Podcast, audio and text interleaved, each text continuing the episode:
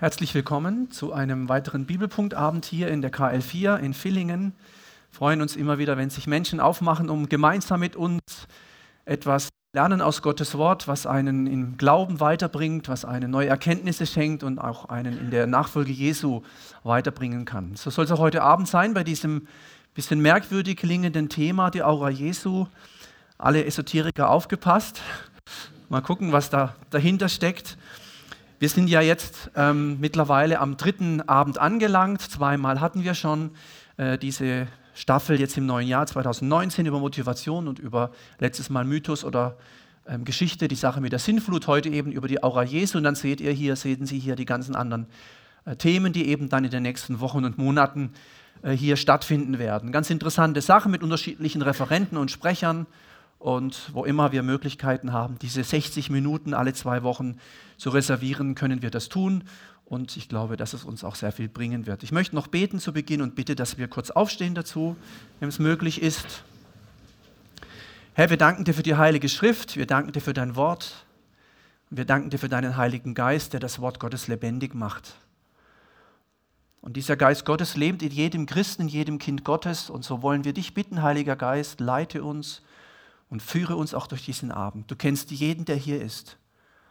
Ich bin ganz fest davon überzeugt, dass auch dieser Abend vielen von uns zu einem wirklichen Segen werden kann. Und deswegen bete ich, dass wir die Herzen öffnen, dass wir die Ohren öffnen.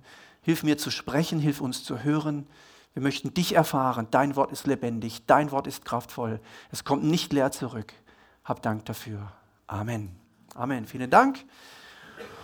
Und wir legen los mit diesem ja, besonderen Titel, die Aura Jesu. Die Aura Jesu. Ich weiß nicht, wer sich in den letzten zwei bis drei Wochen mit äh, seiner Aura beschäftigt hat.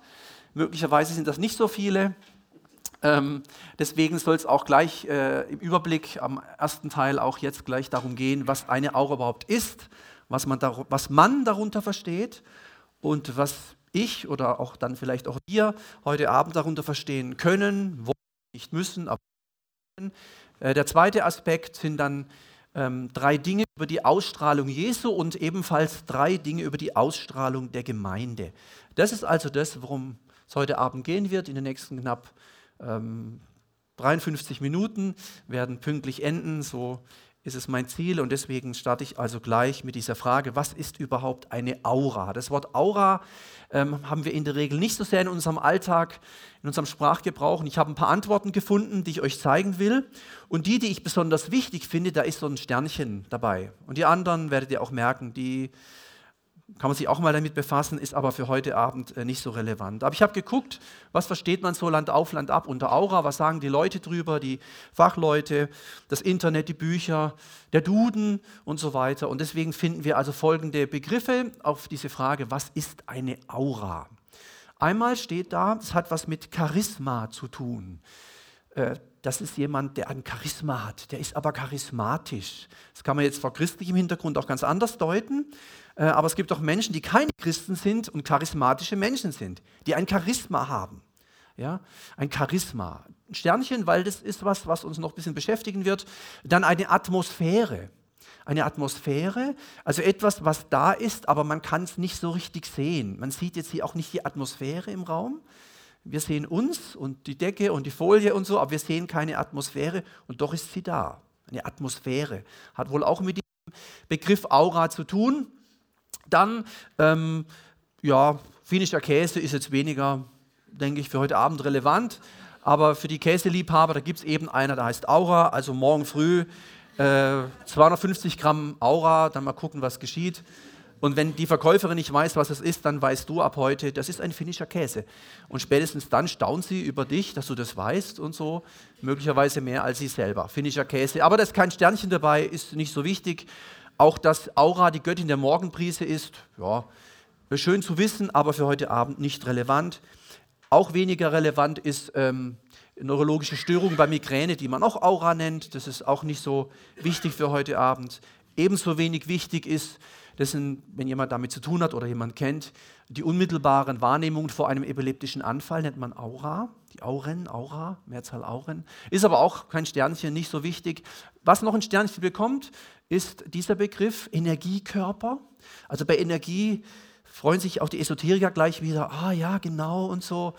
Ähm, aber Energie ist weder esoterisch noch christlich. Energie ist nichts Negatives. Ähm, Energie ist so ähnlich wie Kraft und da werden wir auch heute noch was zu hören. Also Energiekörper, eine wahrnehmbare Ausstrahlung, wenn von Menschen so was ausgeht äh, in Form von Kraft oder eben, wie sie heißt, Energie. Dann habe ich eine, einen Text gefunden, den ich euch einfach mal nicht vorenthalten wollte. Da hat jemand Folgendes geschrieben.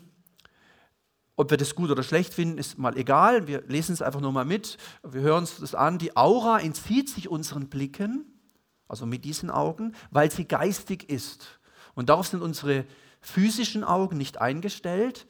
Tiere und Kinder gehen unvoreingenommener an die Sache heran. Sie wissen nicht, dass es sowas doch gar nicht gibt und sehen die Aura eben. Mit zunehmender Reinheit meiner Aura mache ich immer mehr interessante Erfahrungen mit Tieren.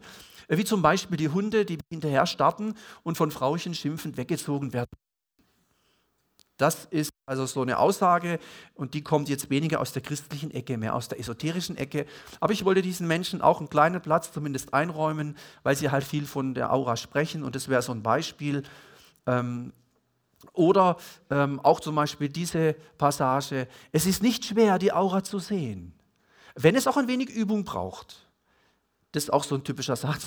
Das ist so ähnlich wie die nächste Woche wird nicht einfach. Aber manches wird auch gut laufen. Ja, so sind ja die Horoskope aufgebaut, trifft irgendwie immer zu.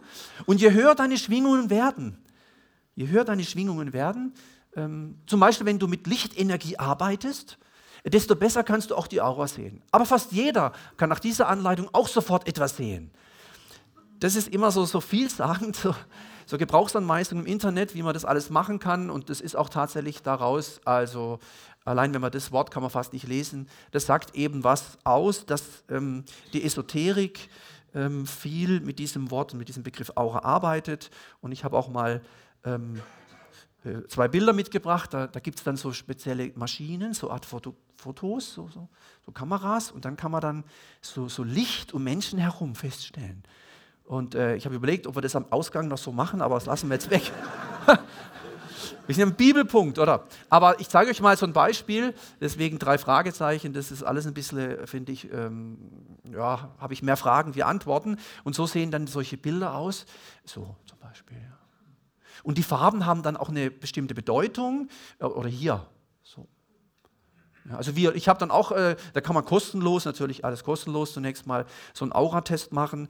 Habe ich dann mal paar, muss mal ein paar Fragen beantworten. Dann kam dann bei, bei mir auch raus, aber ich habe die Antwort jetzt nicht hier mitgebracht, ich habe es nur gelesen, äh, Violett. Und das geht dann in die Richtung, weil ich irgendwelche Antworten gegeben habe, wo halt dann rauskommt, ja, Violett. Violett, das fand ich interessant, gebe ich aber nicht so viel drauf, bedeutet spirituell. Dachte ich, Mensch, stimmt also doch, ja. Ja, gut. Aber das ist, also wir, nur als Einstieg, jetzt ähm, gehen wir ein bisschen immer mehr weg von diesem esoterischen äh, Ansatz. Es gibt noch ein anderes Wort, was mir auch in den Sinn kam und ich weiß nicht, ob ihr das kennt. Mir kam das dann und ich habe geguckt und tatsächlich, das geht auch in diese Richtung. Und dieses Wort ist Fluidum. Schon mal gehört? Fluidum. Ist auch so, allein wenn man das so ausspricht, ja, das macht was gleich mit einem, gell? Fluidum. So. Fluidum ähm, ist oder meint etwas Ähnliches, eine besondere von einer Person oder einer Sache ausgehende Wirkung. Oder Ausstrahlung, die eine bestimmte Atmosphäre schafft, die eine bestimmte Atmosphäre schafft. Eine soll das heißen, so sagt es der Duden, Fluidum, ähm, Ausstrahlung, Wirkung, äh, von einer Person oder Sache ausgehend, die eine besondere oder eine bestimmte Atmosphäre schafft, Fluidum. Aber auch das sind so Begriffe, die wir in der Regel nicht verwenden.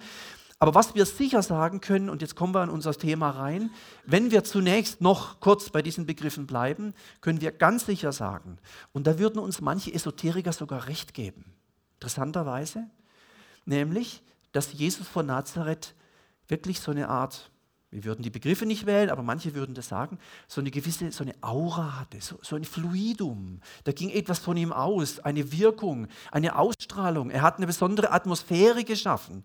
Ja, das kann man wirklich sagen, ähm, wenn man diese Worte noch gebraucht. Wir werden nachher andere gebrauchen. Und zwar ist es so, es ist also tatsächlich die Wahrheit, weil Jesus nicht irgendein Mensch war. Jesus war ja nicht irgendwie ein toller Rabbi oder so, sondern er war ein, ein besonderer Mensch, er war äh, Mensch und Gott zugleich. Und wenn jemand Gott und Mensch zugleich ist, dann muss er eine besondere Ausstrahlung haben. Wenn jemand nur Mensch ist, kann er eine besondere Ausstrahlung haben. Gott hat natürlich eine besondere Ausstrahlung. Und wenn jemand Gott und Mensch zugleich ist, so wie Jesus von Nazareth, er war ganz Mensch und war ganz Gott, äh, Deswegen steht hier, weil er kein, also kein, weil er Gott war, aber doch auch ein, weil er Mensch war, beides ja total, 100 Prozent auf der Erde. Jetzt nicht mehr, jetzt ist er voll Gott, zu Rechten des Vaters, aber auf der Erde war, er, war was Besonderes da. Ähm, und weil er wusste, dass diese Aura, dieses Fluidum, diese besondere Wirkung, diese Ausstrahlung, die von ihm ausging, Menschen angezogen hat. Und das finden wir auch im Neuen Testament an ganz vielen Bibelstellen. Und da werde ich jetzt gleich drauf eingehen, aber nochmal, um der Begriffsklärung Genüge zu tun, möchte ich einfach nochmal sagen, diese Begriffe Aura in Fluidum sind sehr esoterisch besetzt. Und das ist immer ein bisschen schwierig für Christen, wenn wir Begriffe wählen, die aus einer anderen Ecke kommen. Und wir müssen dann schauen, finden wir nicht andere Begriffe, die aus dem Wort Gottes kommen. Und Aura und Fluidum äh, finden wir nicht im Neuen Testament, sondern wir finden andere Begriffe und die möchte ich euch dann nachher vorstellen. Was wir sicher sagen können, ist, Jesus hatte Charisma und Ausstrahlung, definitiv. Wir haben leider keine Filmaufnahmen, wir haben auch keine Bilder und du sollst dir kein Bildnis machen. Das ist auf der einen Seite gut, weil wenn wir das hätten, dann hätten wir überall zu Hause Bilder von Jesus hängen. Ich auch, weil das fände ich schon faszinierend. Äh, aber bewusst hat es Gott so zugelassen, dass es eben keine Aufnahmen gibt. Keine Handyfilme, nichts, keine Bilder, keine Fotografien, auch keine Gemälde. Es gibt da zwar viel Ideen und wie er ausgesehen hat. Und auch wenn Menschen Christophanien haben, Christuserscheinungen, was hin und wieder vorkommt, dann auch da stellen wir fest, äh, dass das unterschiedliche Erscheinungen sind. Und deswegen weiß man schon, oder bei Nahtoderfahrungen und Ähnlichem, wo Leute sagen, sie haben Jesus gesehen, es sieht da unterschiedlich aus. Deswegen keiner weiß genau, wie er ausgesehen hat. Es gibt vielleicht ein paar Hinweise, wie die Rabbiner sich gekleidet haben zum Beispiel und so. Aber sicher ist das nicht. Aber dass er Charisma und Ausstrahlung hat, ist definitiv der Fall. Das war eine Ausstrahlung, die neu war. Ähm, Gandhi zum Beispiel, Mahatma Gandhi hat auch eine Ausstrahlung. Ähm, der Dalai Lama, sagen Menschen, der hat eine gewaltige Ausstrahlung, sagen manche. Vor allen Dingen Buddhisten sagen das. Ist komisch. Ja? Und Christen sagen es halt von Christus, von Jesus. Äh, manche würden sagen, ähm, Franziskus, boah, was für eine Ausstrahlung der hat. Andere empfinden das nicht so. Ja, also manches ist so ein bisschen subjektiv, wie ich es meine, wie ich denke, wie ich sehe. Aber ich würde sagen, von dem, was wir in der Bibel finden über Jesus, er hatte eine Ausstrahlung, die neu war, weil eben noch niemand zuvor ganz Mensch und ganz Gott war. Das war neu, das gab es noch nie zuvor. Dieser, dieser Rabbi Jesu, dieser Rabbiner, äh, war neu. Das war so noch nie da gewesen und wird es auch in der Form nie wieder geben. Dann die Folgen dieser Ausstrahlung, also die, die, das Resultat, die Folge dieser Ausstrahlung von Jesus können wir im Neuen Testament nachlesen. Und eine Stelle, die habe ich äh, neben vielen Bibelstellen heute Abend, die ich mitgebracht habe, steht in Markus 12, Vers 37. Ist eigentlich unscheinbar, aber in unserem Zusammenhang jetzt ist es sehr wichtig. Da steht, die Volksmengen hörten ihn gern. Da geht es jetzt nicht darum, die hörten ihn gern, weil er Wunder getan hat oder die haben die Wunder geliebt, die Heilungen und so. Das steht hier nicht. Hier geht es gar nicht um Wunder. Hier geht es auch nicht um Heilungen oder Dämonenaustreibungen. Totenauferweckung steht hier alles nicht. Es geht einzig und allein darum, da spricht einer und wenn der spricht, dann möchte ich das hören. Ich möchte hören, was der sagt. Die Mengen hörten ihn gerne, die hörten ihm gerne zu. Er hatte irgendeine Art zu lehren, die außergewöhnlich war. Ich glaube, dass es keinen besseren Lehrer gibt und gab wie Jesus von Nazareth. Und auch da haben wir leider keine Aufzeichnung, wir haben keine Skripte, wie er das aufgebaut hat. Wir haben nur die Quellen des Neuen Testamentes, da komme ich noch dazu, die können aber genügen, aber das können wir sicher sagen. Das ist eine Folge dieser Ausstrahlung Jesu. Und eine andere, da heißt es, es nahten sich ihm aber alle Zöllner und Sünder um ihn zu hören. Das ist auch eine Botschaft. Die Menschengruppen, die hier angesprochen werden, sind nicht zufällig gewählt. Da steht nicht, es nahten sich ihm alle Schriftgelehrten und Pharisäer, um ihn zu hören. Steht nicht da. Sondern es nahten sich ihm aber alle Zöllner und Sünder, um ihn zu hören. Der Beruf des Zöllners war natürlich äh, ganz problematisch zur damaligen Zeit. Wer sich entschieden hat, Zöllner zu werden, wir wissen das von Zachäus und von anderen, auch Matthäus, Levi und so, äh, der wurde sofort ausgeschlossen aus der Gesellschaft.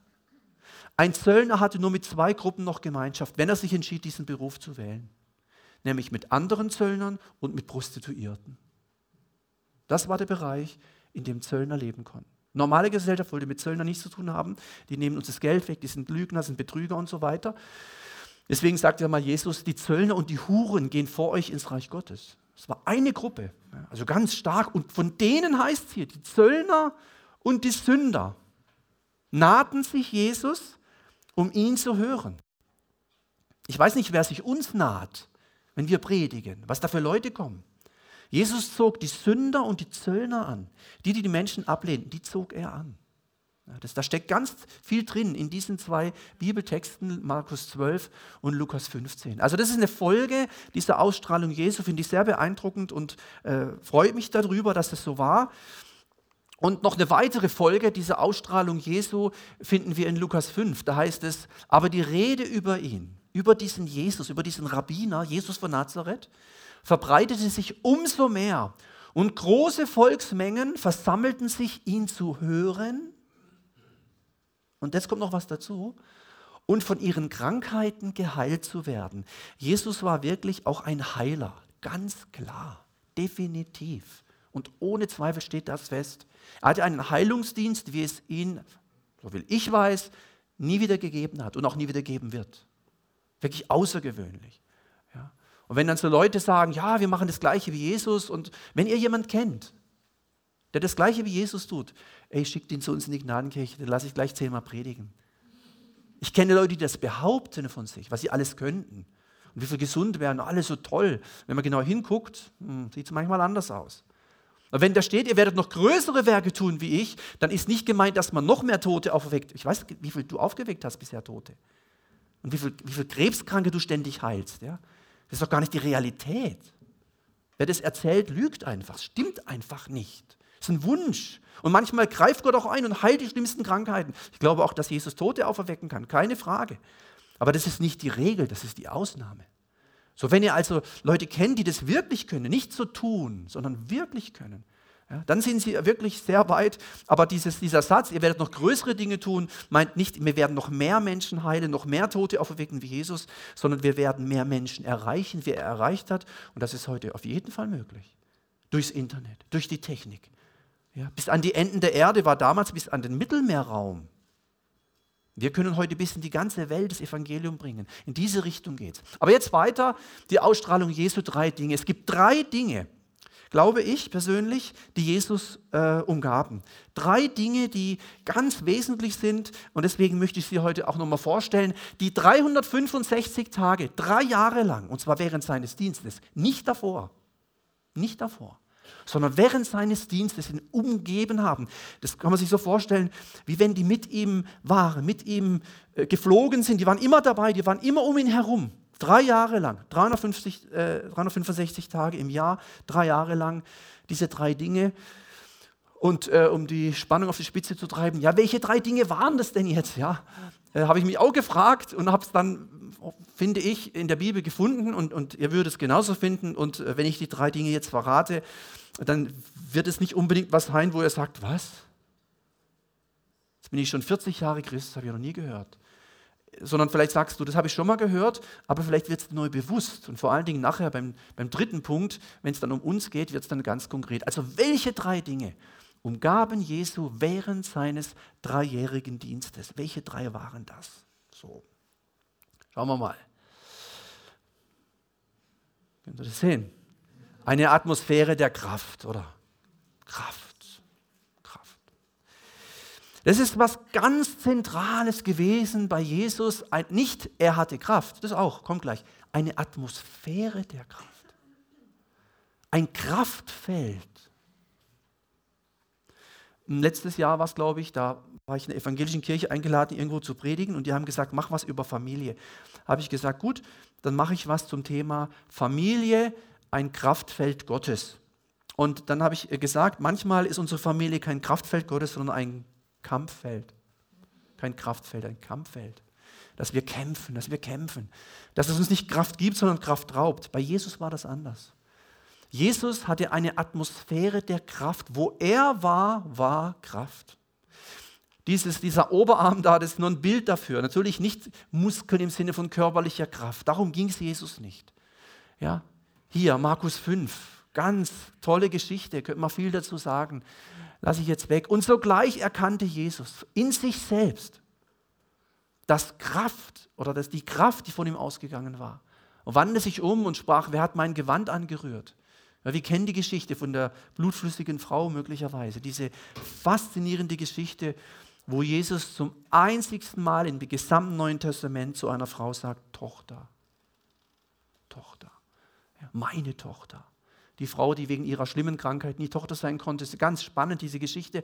Aber darum geht es nicht. Es geht nur darum, er läuft darum, die Menschen drücken und, machen, und plötzlich sagt er, Stopp! Irgendwas. Halt! Kraft, es ist irgendwas passiert. Jemand hat mir Kraft so rausgezogen. Das ist ganz schwierig für uns, das so vorzustellen. Es war diese Frau, die den, oder nur den Saum deines Gewandes einen Augenblick berühren und die Kraft, die von ihm ausgeht, tief in meinem Innern spüren. Gehen wir das Lied, oder? So war das da. Kraft, er spürt, da zieht mir jemand Kraft weg. erstaunlich, der hat gar nichts gemacht. Und jemand saugt ihm die Kraft weg. Im Glauben sagt er dann, dein Glaube dich geheilt und so. Spannende Geschichte. Oder Lukas 5, Immer spannend, wenn der Arzt über Heilung was schreibt. Und des Herrn Kraft war da, um zu heilen. Und des Herrn Kraft war da, um zu heilen. Also eine Atmosphäre der Kraft, ganz wichtig. Erster Punkt hier, Atmosphäre der Kraft. Was auch zu dieser Atmosphäre der Kraft gehört, wir kennen das aus dem Vater unser, denn dein ist die Kraft und die Herrlichkeit oder? in Ewigkeit. Amen, oder? Im Vater unser Kraft. Matthäus 6, Ganz wichtig. Nicht uns ist die Kraft, sein ist die Kraft. Man kann bei Gott scheinbar Kraft holen, anzapfen, aussaugen, herziehen, so, so irgendwie in Anspruch nehmen, ergreifen. Das sind so die Begriffe, die die Bibel kennt. Die ganze Volksmenge suchte ihn anzurühren. Nicht nur die blutflüssige Frau. An einer anderen Stelle heißt, die wollten ihn alle betatschen, nur anrühren, nur berühren. Warum? Denn Kraft ging von ihm aus und heilte alle. Möchte ich mal heute einen sehen, der modernen Heilungsevangelisten, wo das so ist? Nicht der das sagt, ich möchte sehen. Sehen möchte ich es. Ja, nur anfassen, zack, alles wird neu. Das kannst du nur, wenn du ganz Mensch und ganz Gott bist. Sonst geht es nicht. Jesus war voller Kraft. Das Reich Gottes, wir finden das, äh, wo Jesus das sagt, äh, ist mitten unter euch. Die Leute gucken, wo ist das Reich Gottes? Wo, ja, wo ist es denn und so? Jesus sagt, ja, halte mal, ich bin da. Wenn ich da bin, ist das Reich Gottes da. Die Königsherrschaft ist immer da, wo ich bin. Ach so, ja, politisch, wann stellst du Israel wieder her? Sagt er, nein, nein, nein, nein, ihr werdet Kraft empfangen. Heiliger Geist, oder? Wenn, wo ich bin, sagt Jesus, ist die Kraft Gottes. Und deswegen sagt auch der Paulus später, das Reich Gottes besteht nicht im Wort, sondern in Kraft. Es besteht auch nicht in Bibelworten, diese frommen Sprüche, dieses, ah, oh, das wenn die Leute nur so Bibelverse uns immer hinknallen, aber es ist keine Kraft drin. Das nützt dir nichts. Ja. Hast ein Problem? Ja, Jesus ist der Sieger. Ja, toll. Ja. Kopf hoch. Äh, alle Dinge müssen dir zum Besten. Das kann man immer so leicht sagen. Man kann Bibelworte zitieren ohne Kraft. Und ich glaube auch, dass man etwas sagen kann in Kraft, auch wenn es kein Bibelwort ist. Versteht ihr? Die Schriftgelehrten hatten ständig ein Bibelwort parat. Zu den Alten wurde gesagt, Mose hat gesagt. Und Jesus sagt, ihr kennt weder die Schrift noch die Kraft Gottes. Ihr kennt sie gar nicht. Ihr redet da mit Bibelversen und habt keine Kraft. So, Kraft. Dann, nicht schwer zu erkennen, was das heißen könnte, natürlich eine Atmosphäre der Liebe. Das ist das Zweite, was Jesus permanent umgeben hat, drei Jahre lang. Ich glaube, dass es schon ein Unterschied war. Äh, nachdem Jesus ähm, getauft wurde und der Heilige Geist, in, wie so eine Taube heißt ja, in ihn kam und er voll, des, voll Geistes war und dann drei Jahre gedient hat. Ich glaube nicht, dass es früher schon war. Es gibt zwei Geschichten, ein, zwei Stories, wo Jesus Teenager war, auch, auch außergewöhnlich, aber dennoch glaube ich, dass Jesus nach seiner Taufe und diesem dreijährigen Dienst anders aufgetreten ist wie die knapp 30 Jahre davor. Und diese Legenden von diesen Kinderwundern als Jesus, als Baby oder als Kind, die sind erfunden. Das sind nette Geschichten, aber es ist nicht biblisch belegt. Der Dienst Jesu war entscheidend. Da hat Gott, der Vater, gesagt, ab jetzt gilt, dies ist mein geliebter Sohn, ihn hört an, ihm habe ich wohlgefallen. Er fängt jetzt einen Dienst an, der geht drei Jahre in dieser Kraft. Ja, so. Und eben in dieser Liebe, eine Atmosphäre der Liebe. Ist auch was ganz, ganz Schönes und was ganz, ganz Wichtiges. Jesus war Liebe in Person. Das ist, was wir nie schaffen. Nie. Weder für unseren Freund, Freundin, Ehepartner, Ehepartnerin, Kinder, Eltern. Wir werden es nicht schaffen, zu 100 Prozent voller Liebe zu sein. Und wenn jetzt jemand da ist, der sagt, doch, ich bin immer voller Liebe, dann komm, sprich mich nachher an. Dann testen wir das mal. Das, das ist nicht so. Wir sind nicht Jesus. Wir haben natürlich die Liebe in uns, kommen wir noch drauf, aber wir sind nicht auf diesem Level. Das liegt einfach daran, dass wir noch Menschen sind und dass wir noch sündigen und dass wir nicht immer im Willen Gottes sind. Jesus war zwar auch Mensch, aber war auch Gott. Aber er hat nie gesündigt und er war immer im Willen Gottes. Das ist der Unterschied, der kleine Unterschied zwischen uns und Jesus. Er war Liebe in Person. Je schlechter die Menschen waren, desto mehr liebte Jesus diese Leute. Das ist auch verrückt. Ich merke manchmal, bei mir ist gerade umgekehrt. Je schlechter die Leute sind, desto weniger. Oh nee, oh. Aber Jesus war Umge Sünder, Zöllner, da, die, mit denen hat er die wenigsten Probleme. Man könnte sagen, je schlechter ein Mensch war, desto weniger hatte Jesus Probleme mit ihm. Lies das Wort, schau rein. Und je frommer jemand war, und mit fromm meine ich jetzt in Anführungsstrichen so ein bisschen negativ, desto größer war sein Problem. Und die ganz frommen, das war das größte Problem für Jesus. Ihr Heuchler, wehe ihr Heuchler. Ja, die, hat, die hat er richtig fertig gemacht, kann man mal nachlesen. Ständig äh, geht es mit denen in Diskussionen los. Also je schlechter Menschen waren, desto mehr hat sie Jesus geliebt, desto mehr, er Licht zieht Mücken an, oder? Das ist das Prinzip. Und deswegen dürfen wir nie denken, ähm, dass Gott ein Problem mit Sünde hat. Ja, natürlich, Gott hat ein Problem mit Sünde, aber Jesus hat es gelöst. Durch Jesus ist das Sündenproblem gelöst. Niemand ist zu schlecht für Gott. Niemand ist zu schlecht für Gott. Es ist, es ist vollbracht. Und wenn es jemand erkannt hat, was geschehen ist am Kreuz, wird ihm das vergeben, egal, blutrot, Mord, schrecklichste Dinge. Wenn jemand das Gott bringt, Jesus, dann wird es vergeben. Das, ist, das Problem ist nicht die Sünde, das Problem ist der Ungehorsam. Gott sucht auch keine sündlosen Menschen. Gott sucht hingegebene Menschen. Was ganz anderes. Hör auf, sündlos leben zu wollen. Fang an, hingegeben zu leben. Wenn du hingegeben an Gott leben willst, wirst du auch weniger sündigen. Das ist die Reihenfolge, glaube ich, von der Bibel her zu sehen. Schaut, was steht in Lukas 7. Jesus sagt zu dieser Sünderin, das ist aber die Frage, wenn die Bibel von Sünderin spricht, was, was für eine Sünde meint sie? Wir wissen es nicht. Es war auf keinen Fall eine Kleinigkeit. Da, Ikea-Bleistift vergessen und so. Das nicht. Abzugeben. Das nicht. Ihre vielen Sünden, ihre vielen Sünden sind vergeben. Warum? denn sie hat viel geliebt. Merkwürdige Logik, das ist die Logik Jesu. Ihre vielen Sünden sind dieser Frau vergeben. Warum? Denn sie hat viel geliebt. Wem aber wenig vergeben wird, der liebt wenig. Das, das sind geheimnisvolle Sätze. Wird man denken, ja, was muss man jetzt viel sündigen, damit man viel lieben kann? Das kann es ja nicht sein. Das meint er auch nicht. Aber was er meint, steht da. Ja? Sie hat viel geliebt. Wem wenig vergeben wird, der liebt wenig. Und das ist der Vorteil von Menschen, die in keinem christlichen Elternhaus aufwachsen. Ich bin in einem christlichen Elternhaus aufgewachsen, bin auch dankbar und möchte es auch nicht tauschen und alles. Und es ist ein Geschenk, wenn man gläubige Eltern hat und wirklich möchte nicht tauschen. Aber diese Dinge, da merkt man, wenn dann so Leute sich mit 50 bekehren, weißt du, und ein halbes Leben lang ohne Gott gelebt haben. Mit all dem, was dazugehört, gottlos, Sünde, oh, alle möglichen Dinge. Und dann zum Glauben finden. Du, die Zeugnisse sind manchmal sehr beeindruckend. Und wir, die wir manchmal bei, mit, mit der Bibel, äh, in der Muttermilch, mit Bibelversen von rund um die Uhr schon immer denkend aufgewachsen sind, äh, wie, da ist oft manchmal gar nicht so viel. Da hat sich nicht so viel geändert. Ja, ich war voll in Finsternis und jetzt im Licht. Da, da war, das war halt so. Und das ist hier ein Geheimnis. Wem wenig vergeben wird, der liebt viel. Äh, wem wenig vergeben wird, der liebt wenig. Und wem viel vergeben wird, der liebt viel.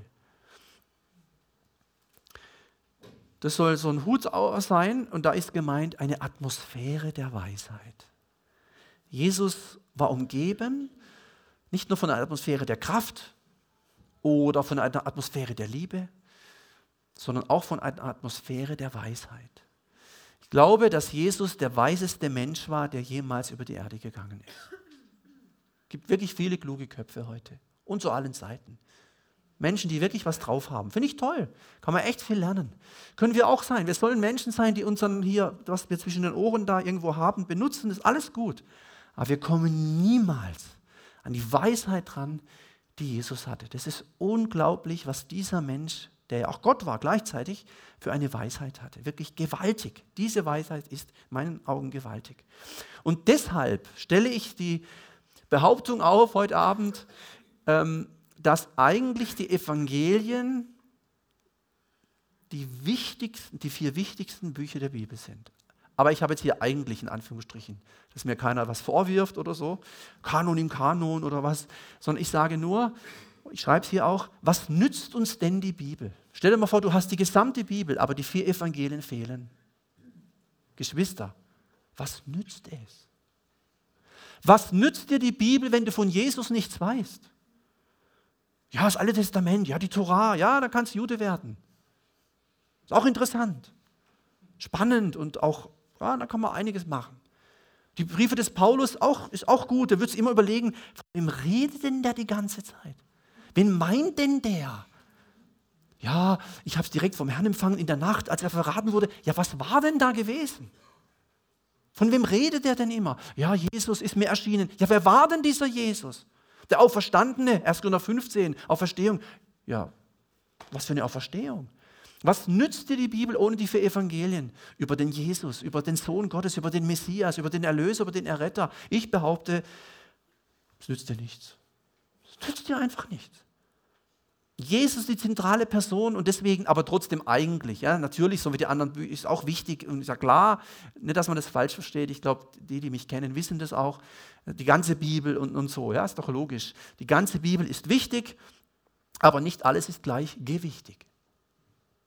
Und deswegen wird in Asien, in Amerika, irgendwo bei den Ureinwohnern im Dschungel nicht erster Mose übersetzt. Könnte man ja machen. Oder Offenbarung, fangen wir mit Offenbarung an. Das wird doch keiner machen. Römerbrief, das Buch der Theologie, du mal Römerbrief übersetzen, bringen wir es in eingeboren, hier Römerbrief, zack. Macht doch kein Mensch. Warum nicht? Na, weil es alles nichts nützt, wenn sie von Jesus nichts wissen. Und darum übersetzt man zuerst die Evangelien. Ist doch logisch. Und deswegen sage ich jetzt mal, traue ich mich das auch so zu sagen. Und darum möchte ich dich ermutigen. Ich weiß, du liest vielleicht ständig alles Testament und dich interessiert Amos und Nahum so. Ich weiß. Deswegen machen wir auch mal eine Bibelpunktreihe über Nahum, zehn Abende. Obadja, 20 Wochen Obadja. Klar, können wir machen. Ich weiß zwar nicht, wer da noch kommt. Nicht, weil das schlecht ist. Das ist wichtig. Aber es ist nicht gleich gewichtig. Und deswegen sollte sich ganz viel um Jesus drehen. Und deswegen ermutige ich dich, wenn du mal wieder Zeit hast und, und Lust hast, Lies doch mal wieder die vier Evangelien oder zumindest Johannes und eine von den anderen dreien, dann, dann hast du wieder so einen ganz guten Bezug zu diesem Jesus. Und wenn du bisher wenig Bibel gelesen hast, dann musst du eigentlich ein Evangelium lesen. Ich rate das jedem Menschen, der äh, Gott nicht kennt, Jesus nicht kennt. Kürzlich auch jemand empfohlen, sagt, lesen Sie das Lukas-Evangelium. Lesen Sie Lukas. Ja. Und dann und danach die Apostelgeschichte, dann kriegen Sie schon mal einen wahnsinnigen Einblick. Von einem Autor zwei Teile, Vieles bekannt, Weihnachtsgeschichte und so, die ganze Geschichte von Jesus und der Gemeinde. Also, eine Atmosphäre der Weisheit. Diese Ausstrahlung Jesu, diese drei Dinge. Kraft, Liebe, Weisheit. Oder das ist das, was ihn permanent umgeben hat. Vielleicht gibt es noch ein paar andere Dinge. Aber das ist mir wichtig gewesen für heute. Zunächst mal bei diesem zweiten Punkt. Kraft hat Jesus umgeben. Liebe hat ihn umgeben. Wie, wie, wie im Raum die Art, wenn du bei Jesus, neben Jesus gestanden bist, hast geatmet, boah, Liebe eingeatmet. Kann man zwar jetzt nicht riechen, aber so, boah, Kraft, Kraft, Mensch, Kraft. Ich will auch dahin, wo Kraft ist. Boah, Kraft, Kraft. Weisheit. Boah, wie genial der mit den Leuten umgeht und die Fragen beantwortet. Und mit den Sündern, wie er sie auf den Weg führt. Boah, das ist ja, also ich könnte stundenlang zuhören. So war das damals. Die Leute waren wirklich hin und weg von Jesus. Es gab auch Gegner, selbstverständlich. Ja, bei Jesus scheiden sich die Geister. Aber das ist erstmal so dieser zweite Punkt, die Ausstrahlung Jesu, drei Dinge. Und dann Äh, da soll es eben nicht enden. Und ich habe bewusst das Wort Aura jetzt hier eben nicht mehr verwandt, sondern die Ausstrahlung, die Ausstrahlung Jesu, das Charisma Jesu, was von ihm ausging, die Atmosphäre, die er geschafft hat. Und jetzt drittens die Ausstrahlung der Gemeinde. Äh, wir sind hier in der KL4, wo wir uns sehr freuen, hier zu sein, toller Gastgeber.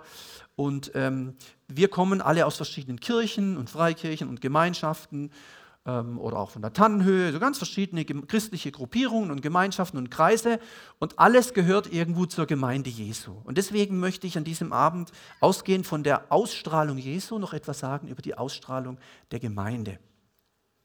Denn, falls du es nicht gewusst hast, ab jetzt, ab in wenigen Sekunden weißt du es, bin ganz fest davon überzeugt, auch uns, also jetzt meine ich jetzt wirklich mich, aber genauso dich, es ist völlig egal, ob du hier stehst oder sitzt, das ist egal. Auch uns umgeben drei Dinge. Auch uns und unsere Gemeinden und Kirchen, denen wir uns zu Hause finden, wenn wir irgendwo in einer Gemeinde, in einer Kirche sind, umgeben drei Dinge. Und diese drei Dinge, die uns umgeben, die müssen, da gibt es für mich keinen dazwischen, die müssen mit dem Heiligen Geist zu tun haben. Weil der ist in jedem von uns drin. Wir sehen unterschiedlich aus, wir haben unterschiedliche Hintergründe, Geschichten, Erlebnisse, Biografien, schlimme Erfahrungen, schöne Erfahrungen. Aber eines verbindet uns alle, der Heilige Geist. Wenn wir Kinder Gottes sind, ist der Heilige Geist in uns drin. Denn der Geist Gottes ist Stellvertreter Christi auf Erden, nicht der Papst. Das ist wichtig. Das ist nicht der Stellvertreter Christi auf Erden. Das würde ich ihm auch sagen. Das meine ich jetzt wirklich im Ernst, das ist wichtig. 1,2 Milliarden Menschen wissen das nicht. Das ist nicht ohne, das ist keine kleine Gruppe, das ist eine riesen, das ist eine gewaltige Institution. Und das, das, also nichts gegen ihn, aber das ist einfach wichtig. Nicht ein Mensch ist der Stellvertreter Christi auf Erden. Das darf nicht sein und das kann auch gar nicht sein. Äh, denn an Pfingsten kam nicht Jesus auf die Welt oder der, oder der, der Vater, ist schon gar nicht der Papst, sondern der Geist Gottes. Der Heilige Geist kam am Pfingsten auf die Erde und der bleibt so lange auf der Erde, bis die Gemeinde geht. Da geht er auch. Christen, Gemeinde und Heiliger Geist, das ist eins. Kann man nicht trennen. So. Das heißt, er ist Stellvertreter Christi auf Erden. Er wohnt in jedem Kind Gottes. Wenn du also heute hier bist und du weißt, ich bin Kind Gottes, dann definitiv und ohne Frage, ohne Zweifel, der Heilige Geist wohnt in dir. Da gibt es überhaupt keine äh, Diskussion. Äh, das muss man aber glauben. Ah, es wäre schön, wenn und so. Reicht nicht. Und das ist so. Das ist so. Und hier eine, eine Bibelstelle, die eben äh, exemplarisch in einem einzigen Satz die drei Dinge zeigt, die uns umgeben. Und ich sage jetzt mal witzigerweise, zufälligerweise sind es im Grunde die genau die gleichen Dinge, wie wir von Jesus gesehen und gehört haben. Aber jetzt nur in einem einzigen Satz, wo das alles drinsteht, wo der Geist Gottes und, und was sind das für drei Dinge? Das ist es. Was hat uns Gott für einen Geist gegeben? Nicht der Furcht, nicht der Angst, sondern Kraft, hatten wir schon mal gehört heute? War da mal was? Liebe, war da mal was gewesen? Hm, Liebe, war da mal was? Herzchen so. Äh, und jetzt steht hier Besonnenheit, manche übersetzen mit Sucht, manche übersetzen mit Weisheit. Ähm, ja, Weisheit hatte ich vorhin bei Jesus schon gesagt. Also es geht letztlich in die gleiche Richtung. Mit anderen Worten, die Stelle ist ja, glaube ich, auch bekannt. Ja, da geht es auch wieder darum. Kraft, Liebe und hier heißt es Besonnenheit, vorhin hieß es Weisheit. Und da möchte ich es nochmal kurz erklären. Einmal, Jesus sitzt zur Rechten des Vaters. Jesus ist jetzt nicht hier, er ist hier durch seinen Geist. Rein lokal würde man sagen, er sitzt zur Rechten des Vaters, zur Rechten Gottes. Von dort wird er kommen, zu richten die Lebenden und die Toten. So heißt es im Glaubensbekenntnis zu Recht. Und wenn es jemand nicht glaubt, dann, dann fragt den Stephanus. Also nicht ihn, sondern den anderen. Der ist doch, Stephanus, kennen wir, oder? Gesteinigt worden, zusammengebrochen und dann heißt es, und er sah den Sohn Gottes zur Rechten des Vaters stehen. Interessanterweise dort nicht sitzen. Ich finde es ein schönes Bild. Ich glaube, dass Jesus, wenn Menschen sterben um, um ihres Glaubens willen, steht er auf. Er hebt sich aus Ehre vor diesen Märtyrern. Könnt ihr nachlesen. Stand der Sohn Gottes auf. Der erste Märtyrer, Stephanus. Und da war Jesus nicht auf der Erde, er sah den Sohn Gottes, Jesus zur Rechten des Vaters. Das ist Jesus. Ja, aber er wird wiederkommen, selbstverständlich. Wir glauben als Christen, dass Jesus kommt. Aber einer kommt nicht, der ist nämlich längst da, seit 2000 Jahren. Das ist der Heilige Geist, der ist da. Der Heilige Geist wirkt, viel länger auf der Erde, wie Jesus gewirkt hat. Mal ganz direkt und, und, und, und äh, exakt ausgedrückt. Ja, Jesus hat drei Jahre Dienst getan und dann ging es hoch dann sendet er mit dem Vater den Geist, er kommt runter und wirkt seit 2000 Jahren.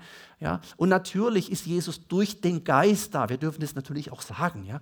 Aber jetzt mal ganz streng, so ganz streng genommen, würde man sagen, nee, der Geist ist unten, der Sohn und der Vater sind oben und irgendwann kommt Jesus wieder. So. Der Geist lebt in uns, Christus in uns. Wenn Paulus das meint, meint er natürlich den Geist, weil unser Körper ist der Tempel des Heiligen Geistes, oder? Und das gibt eine Ausstrahlung. Und jetzt kann man natürlich diskutieren, echt, ich finde jetzt gar nicht, dass ich eine Ausstrahlung habe. Echt jetzt? Hm. Hat mir, noch keiner, hat mir noch keiner gesagt oder so, wenn ich ins Spiel reingucke, naja, was ich da sehe, weiß nicht, ob das so eine besondere Ausstrahlung ist. Das ist menschlich gedacht. Die Bibel sagt, der Geist Gottes lebt in dir und vielleicht ist es eben deswegen wichtig, das wieder neu zu hören und dem neu auch zu folgen und dem bewusst zu werden. Das heißt, wir als Gemeinden, wir als Christen, auch wir hier im Rahmen von so Bibelpunktabenden, führen den Dienst Jesu weiter. Wir führen den Dienst, den Jesus angefangen hat auf der Erde, hat er gesagt, ich gehe dann und dann kommt der Geist, dann macht ihr weiter und es hat sich fortgesetzt über die Jahrtausende bis im Jahr 2019. Wir führen diesen Dienst quasi weiter. Es gibt aber eine kleine Einschränkung, dass wir auch da wieder auf dem Boden bleiben, in rechter Weise, nicht abheben. Wir haben keinen Messiasauftrag. Du hast keinen Messiasauftrag. Niemand von uns muss am Kreuz sterben. Für die Schuld und Sünde der Welt. Bitte bloß, das ist nicht unser Auftrag. Wir haben einen Missionsauftrag, keinen Messiasauftrag. Das ist ein wichtiger Unterschied. Aber dennoch gilt, wir führen das, was Jesus angefangen hat, weiter. Und deswegen war er der Christus und wir sind die Christen. So, ist doch klar. Das Wort sagt es schon, wir gehören zu ihm. Christ ist einer, der zu Christus gehört. Paulus sagt, wir sind Botschafter an der Stelle von Christus, an Christi Stadt. Ja, wir weisen aufs Kreuz und sagen hier, lasst euch versöhnen mit Gott, ihr Leute in Villingen und Schwenningen und im Schwarzwald und in Deutschland und weltweit. Bitte macht das. Ist ganz dringend notwendig. Erkennt, was Jesus getan hat. Das ist die Botschaft diesen Missionsauftrag weiterzugeben. Und das tun wir auch in unseren Kirchen und in unseren Gemeinden. So, und jetzt geht es bei uns genauso los, nämlich die Ausstrahlung der Gemeinde. Wir leben in der Kraft Gottes. Wir leben in der Kraft Gottes. Was heißt das? Ich habe ein paar Bibelstellen, die das beweisen sollen, dass das stimmt. Menschen, die sich taufen lassen, so wie es hier der Paulus im Kolosserbrief schreibt, wir sind mit ihm, also mit Christus begraben worden in der Taufe, in ihm auch mit auferweckt durch den Glauben. Woran? Schau, was da steht. Ja, ich glaube an Jesus, ich glaube an Gott, ich glaube an, ja, alles richtig, aber hier steht was anderes. Diesen Aspekt dürfen wir auch mal ernst nehmen. Da steht, durch den Glauben an die wirksame Kraft Gottes an die wirksame Kraft Gottes. Glaubst du an die wirksame Kraft Gottes? Glaub an die wirksame Kraft Gottes. Ja. Hier, 1. Petrus 1,5. Die ihr in der Kraft Gottes, in der Kraft Gottes, durch Glauben bewahrt werdet zur Rettung. Da geht es auch um die Endzeit. Dass man nicht Angst haben muss für die Sachen, die da kommen und so, oh, wird alles schwierig und geht alles Bach runter und oh, wird alles immer schrecklicher und immer schlimmer. Äh, der Petrus sagt, warte mal, warte mal, ähm, die ihr in der Kraft Gottes durch Glauben bewahrt werdet zur Rettung. In der Kraft Gottes wirst du bewahrt. Brauchst du keine Angst haben. Wir brauchen keine Angst haben um unsere Kinder. Brauchen wir keine Angst. Oh, in welche Welt kommen die rein? Oh, wie wird das alles werden in 50 Jahren? Hm, wird die Erde überhaupt noch stehen? Was ist mit dem Klimawandel? Oh, ja, man kann sich Sorgen machen. Aber man kann auch sagen, Moment mal, in der Kraft Gottes werden wir bewahrt durch Glauben. Ganz mutige, ganz mutmachende Sätze. Ja. Ausstrahlung der Gemeinde. Wir leben in der Kraft Gottes. Das ist auch so ein längerer Satz, den ich euch weitergeben will. Viele kennen den vielleicht. Wir allerdings sind für diesen kostbaren Schatz, diese Botschaft von Gott, der uns anvertraut ist, nur wie zerbrechliche Gefäße. Denn es soll deutlich werden, dass die alles überragende Kraft, Mensch, das ist schon alles gesagt eigentlich, die alles überragende Kraft, die in unserem Leben wirksam ist, Gottes Kraft ist. Gottes Kraft ist und nicht aus uns selbst kommt. Das ist ein Grund, warum in meinem Leben manche Dinge nicht klappen und warum in deinem Leben manche Dinge nicht klappen, weil wir es aus eigener Kraft versuchen. Geschwister, glaubt mir das. Wir schaffen es nicht. Wir, ja, doch, wenn wir richtig uns anstrengen, komm jetzt und so. Und manche können wirklich viel bewegen von uns. Wir sind vielleicht so Machertypen. Ist alles nicht verkehrt. Man darf auch viel aus eigener Kraft machen. Darf man. Aber irgendwann Irgendwann ist deine Kraft zu Ende, da geht nichts mehr. Und gut ist, wenn wir das früher schon wissen, was da steht. Wenn du alles überragende Kraft in deinem Leben wirksam erleben willst, dann musst du gucken, dass es seine Kraft ist. Die menschliche Kraft ist nicht alles überragend. Ja? Die ist oft am Ende. Da kommen wir manchmal, wie heißt mal eine schöne Bibelstelle, finde ich total klasse. Äh, ihr Menschen, mit Pferden wollt ihr um die Wette laufen, aber Menschen ermüden euch schon. Mit Pferden wollt ihr um die Wette laufen, aber Menschen ermüden euch schon. Versteht ihr, wie große Dinge und im Kleinen geht schon schief.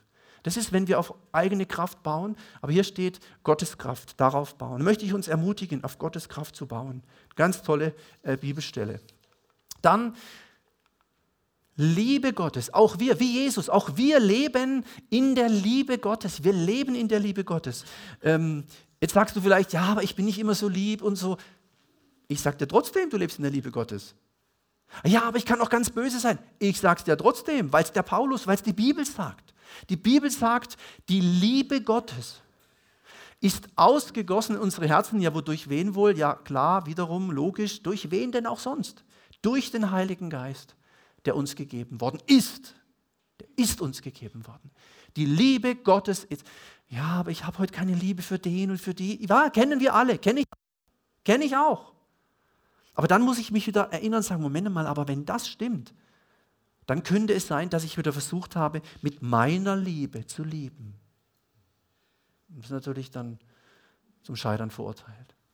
Wir haben nur ein menschliches, begrenztes Maß an Liebe. Frag dich selber, guck dein Leben an. Ja. Für mich reicht es immer ganz leicht, jemanden zu lieben, wenn der macht, was ich will. Ist wunderbar, habe ich genügend Liebe für den. Gerade bei den Kindern, das klappt super. Wenn die aber nicht machen, was ich wolle, was ich will, sondern was sie wollen, dann merke ich, jetzt wird es echt schwierig, richtig schwierig. Und sagt auch Jesus, sagt, hey, die lieben, die dich lieben, das ist ja keine Kunst, das ist ja ein Witz. Das kann ja jeder, brauchst Gott nicht dafür. Das kann jeder Atheist, jeder Gottesleugner kann das. Was ist aber mit Menschen zu lieben, die uns das Leben schwer machen, die uns Mühe bereiten? Das ist dann dieser Bereich, ausgegossen in unsere Herzen durch den Heiligen Geist, der uns gegeben worden ist. Oder hier, solche Stellen. Der Herr aber richte eure Herzen auf Jesus, nee, auf die Liebe Gottes. Worauf richtest du dein Herz? Worauf richten wir unser Herz? Klar ist es schön oder auch nicht schön, je nach, je nach äh, äh Einstellung, äh, wenn jetzt Bayern heute Abend gewinnt oder nicht. Wobei das eh nur ein Bezahl-TV, also von daher ist es eh erledigt. Nicht wahr? Christen haben das ja nicht. Ja, so. Also, natürlich kann ich mein Herz auf Fußball, ist ja nichts verkehrt, Fußball, ja, König Fußball ist kein Problem, Fußball ist kein Problem. Aber mein Herz gehört doch nicht dem Fußball. Ja. Hobby, kein Problem, aber mein Herz gehört doch nicht dem Hobby. Ja. Herz heißt das Tiefste in uns drin. Ja. Was, für was leben wir? Lebt doch nicht für dein Hobby. Ja. Lebt doch für ihn. Der Herr aber richte eure Herzen auf die Liebe Gottes. Mensch, wie könnte ich mein Herz auf die Liebe Gottes ausrichten? Spannende Themen, spannende Aussagen hier im Neuen Testament. Und dann ist mit der Besonnenheit, wurde ja davon schon gesagt, diese, ähm, diese Aussage, dieser Geist Gottes, der äh, Liebe, äh, Kraft und Besonnenheit gibt. Und ich habe hier ein paar, paar Sätze ähm, kreiert, die mir wichtig sind, um das jetzt auch abzuschließen in den nächsten ähm, 360 Sekunden, wo wir dann noch Zeit haben.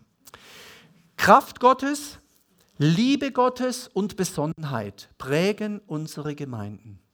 Nicht Perfektion und Sündlosigkeit. Also wenn, wenn jemand eine Gemeinde, wenn jemand irgendwo ist und eine Gemeinde sucht, die nicht perfekt ist und wo Leute nicht sündlos sind, in der Gnadenkirche wäre das so. Keine Sündlosen, keine Perfekten. Ich nehme an, KL4 auch und wo ihr herkommt auch. Gemeinde Jesu besteht nicht aus Perfektion und Sündlosigkeit, aber aus Gottes Kraft, aus Liebe Gottes und aus Besonnenheit. Das prägt unsere Gemeinde. Oder der zweite hier.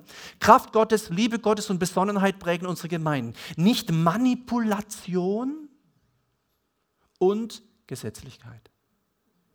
Also oben war es Perfektion und Sinnlosigkeit. Nein, nein, nein, nein, das nicht. Und auch nicht. Manipulation und Gesetzlichkeit auch nicht. Keine Manipulation. Bitte nicht manipulieren in christlichen Kreisen. Und noch ein drittes, was mir da kam. Kraft Gottes, Liebe Gottes und Besonnenheit prägen unsere Gemeinde. Nicht Attraktion und Weltlichkeit. Auch nicht. Ich möchte nicht in so einer Gemeinde sein. Klar soll man attraktiv sein, ist ja richtig.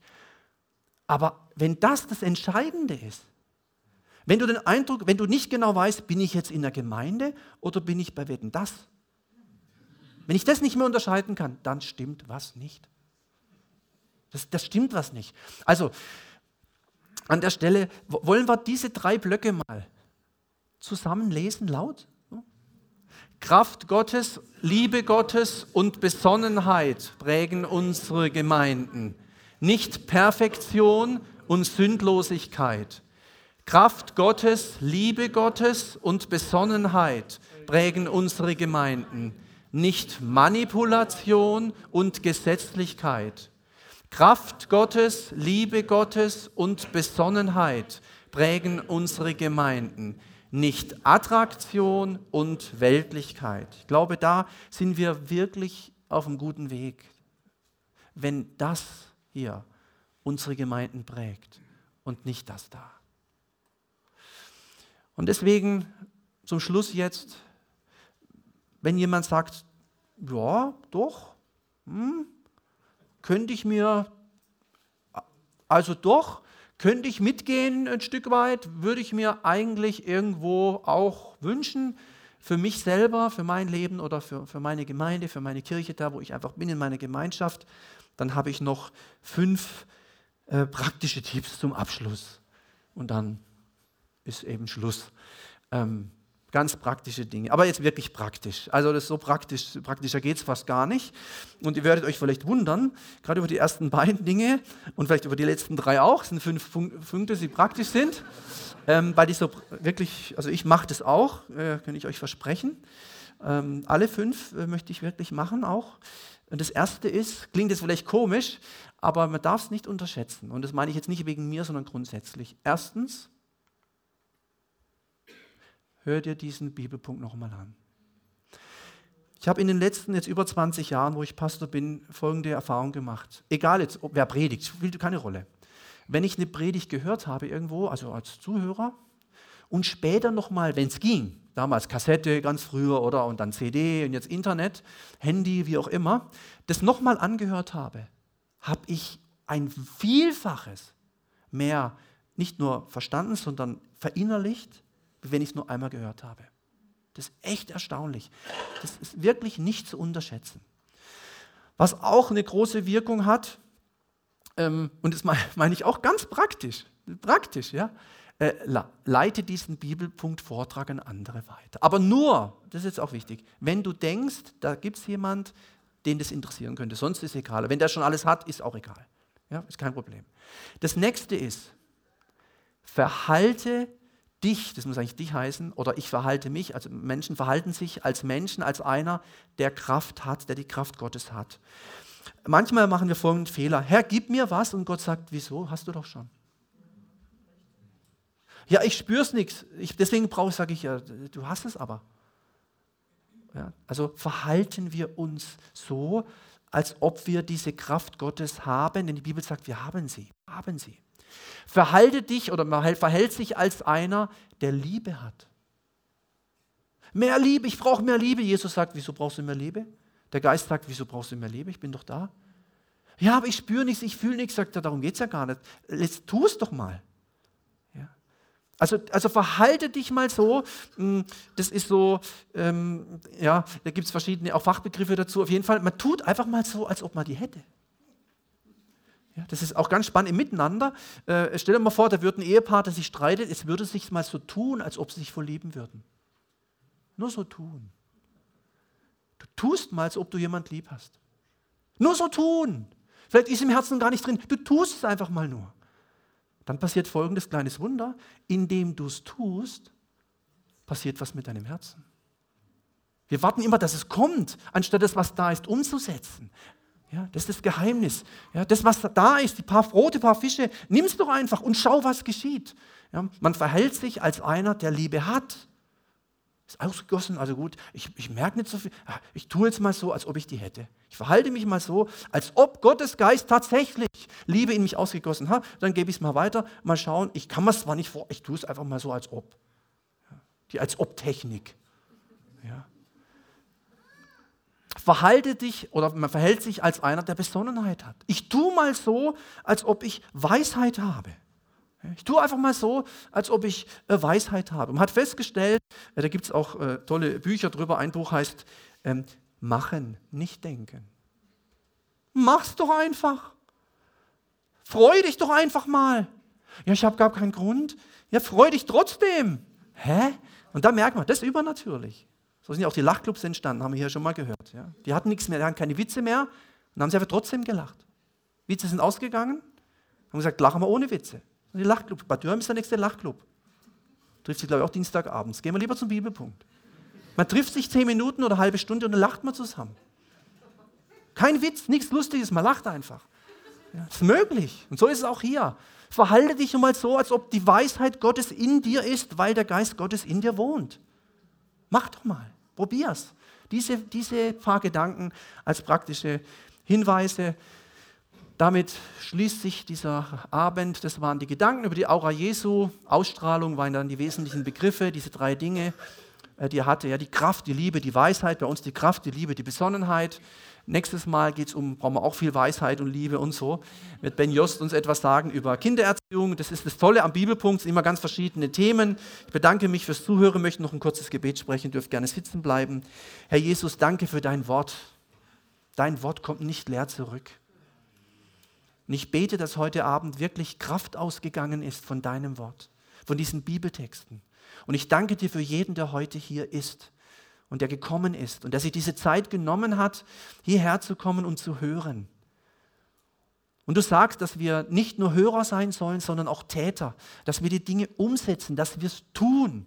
Und ich möchte dich für mich bitten, für mein Leben und für unser Leben, dass wir es tun, dass wir das, was wir heute gehört haben, tun und dass wir dann staunen über das, was du tust, was du wirkst, weil du belohnst Gehorsam.